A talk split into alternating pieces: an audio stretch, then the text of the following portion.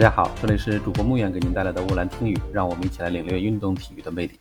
九月六日上午，中国乒乓球名将、奥运冠军丁宁在个人的社交媒体平台宣布退役，同时呢，他表示自己以后就是北大的新生薛西宁了。作为北京大学体育教研部二零二一级体育硕士研究生，丁宁说：“学海无涯苦作舟，我会继续加油，未来希望继续为体育事业为大家贡献自己的力量。”其实，早在今年四月。北京大学体育教研部官网就公示了2021级硕士研究生招生拟录取名单，丁宁就已经榜上有名。看到这里，很多听众可能会问：体育名将为什么不用考试就可以直接读清华北大的名校呢？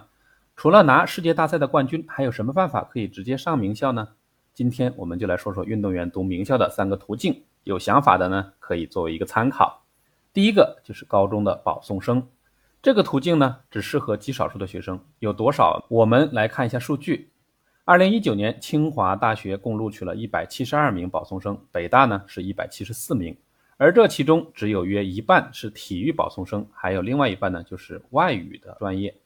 平均下来，体育的话，每个省大约可以有两人的名额。要求就是必须是奥运项目国家队的集训学生，所以呢，够难了吧？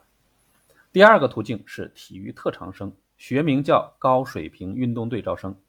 而这其中又可以简单的分为两类，其一是每年名校们都会组织体育专业测试，在众多的报名中，你要先脱颖而出，通过体育测试就成功了一大半，接下来就是正常的参加高考，文化成绩一般要不低于所在省份本科第二批次的录取分数线。另外呢，这里还有一个优惠的情况，就是如果你的体育成绩特别优秀。那么文化成绩呢，可以适当的优惠，最大的优惠幅度是不能低于二本录取线的百分之六十五。比如大家熟悉的东京奥运会射击冠军杨倩，就是通过这种方式被清华大学的经管学院录取的。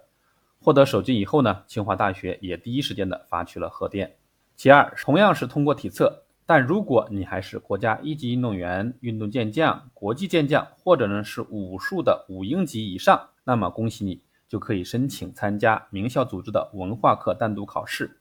但这一部分名额是不能超过所有招生计划百分之二十的。